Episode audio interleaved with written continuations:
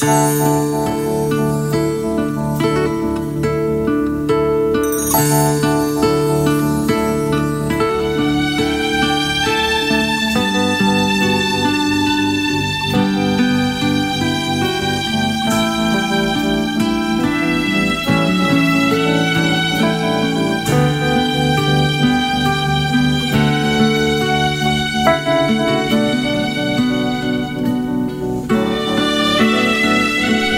Son las 9 de la mañana.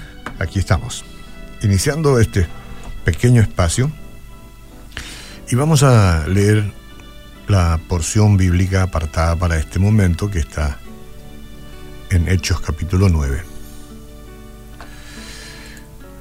Este es un mensaje muy importante, muy oportuno, pero es uno que debe ser comprendido y hay que estar atento porque puede resultar fácilmente criticable. Entonces, eh, voy a leer. No digo la Biblia que sea criticable, sino la reflexión que traemos a consecuencia. Saulo, respirando aún amenazas de amenazas y muerte contra los discípulos del Señor, vino al sumo sacerdote y le pidió cartas para las sinagogas de Damasco a fin de que si hallase algunos hombres o mujeres en este camino, los trajese presos a Jerusalén. Estamos hablando de hallar a cristianos por el camino. Pero yendo por el camino aconteció que al llegar cerca de Damasco, repentinamente le rodeó un resplandor de luz del cielo, y cayó en tierra. Oyó una voz que le decía, Saulo, Saulo, ¿por qué me persigues?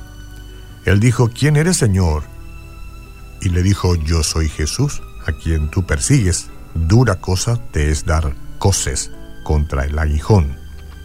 Sería como patear una aguja, una cosa puntiaguda. Coces contra el aguijón. Entonces Saulo, temblando y temeroso, dijo, Señor, ¿qué quieres que yo haga? Y el Señor le dijo, levántate y entra en la ciudad y se te dirá lo que debes hacer. Y los hombres que iban con Saulo se pararon atónitos oyendo a la verdad la voz, mas sin ver a nadie. Entonces Saulo se levantó de tierra y abriendo los ojos no veía a nadie. Así que llamándole por su, eh, digo, llevándole por la mano, le metieron en Damasco. Quedó ciego.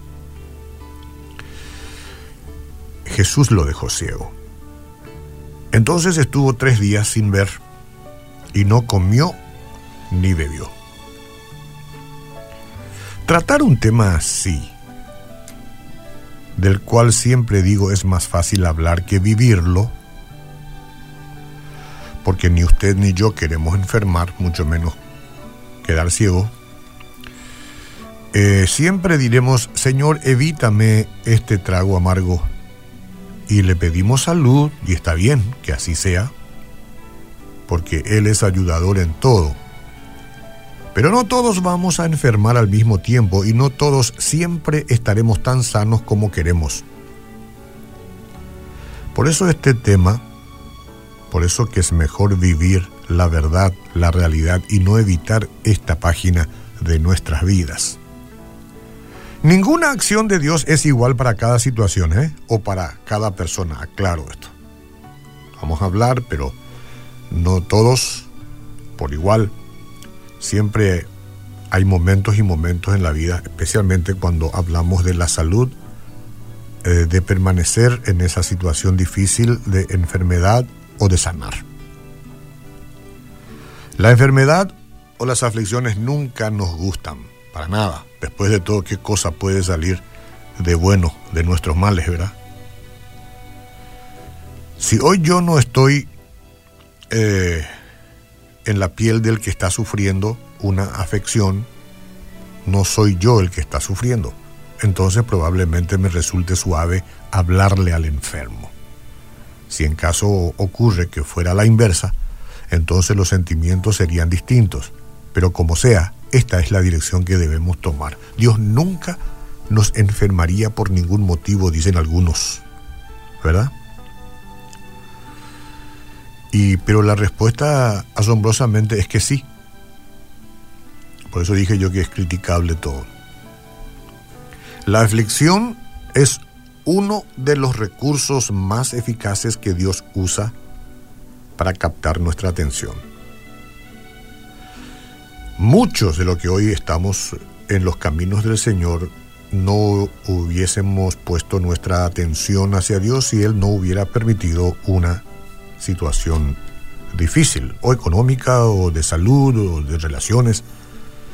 Pero la aflicción es una herramienta que Dios tiene. Entonces capta la atención del ser humano. Si un periodo, estamos hablando de un periodo de enfermedad, es lo que se necesita para que nos reenfoquemos en Él, entonces eso es exactamente lo que el Señor va a hacer. Y esto va a escandalizar a todos aquellos que tienen por costumbre decretar sanidad cuando oran por ciertas personas. ¿Ah? Ellos deberían saber que necesitamos orar por los enfermos, es cierto, pero no olvidar que Dios puede estar en ese asunto, usando la aflicción de este momento, un periodo de tiempo, para tratar con el afectado. Y no está bien que nosotros tratemos de eh, evitar eso, pues no vamos a poder. Entonces, siempre la prudencia, ¿sí? Sin menguar la fe, sin dejar de orar, pero con mucho cuidado, porque hay veces que Dios necesita hacer uso de ese elemento detenernos por alguna razón en una condición especial para llamar nuestra atención. Ninguna acción de Dios es igual para cada situación o para cada persona, aclaro otra vez. Pensemos en el apóstol Pablo. Cuando escuchamos su nombre, ¿verdad? Recordamos al misionero consagrado a Cristo que difundió el Evangelio en el primer siglo. Qué cosa más extraordinaria. Pero esto no fue siempre así. Eso no fue siempre el caso. Lo primero que sabemos de él es que se llamaba Saulo, el enemigo más cruel de los cristianos en aquella época. ¿Qué hizo Dios para captar la atención de Saulo? Bueno, el relato de Hechos dice que el Señor se le apareció en un brillante destello de luz y que solamente Pablo pudo verlo. Los demás no vieron. Tras mostrársele, Jesús dejó totalmente ciego a Saulo.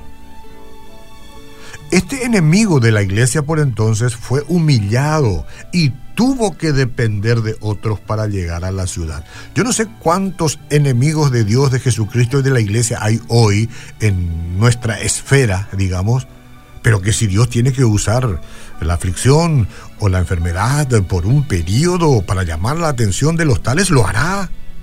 ¿Cómo no? ¿Qué pasó por la mente de Saulo en esos tres días de ceguera? Y no cabe duda de que sus pensamientos estaban llenos de una sola cosa, su encuentro con Cristo. El encuentro con Cristo. Es impresionante lo que pudo haber sentido. Al ponerlo ciego, Dios eliminó todo lo que pudiera distraer la atención de este hombre en este tiempo crucial de su vida. Ninguna acción de Dios es igual para cada situación y o para cada persona. Claro.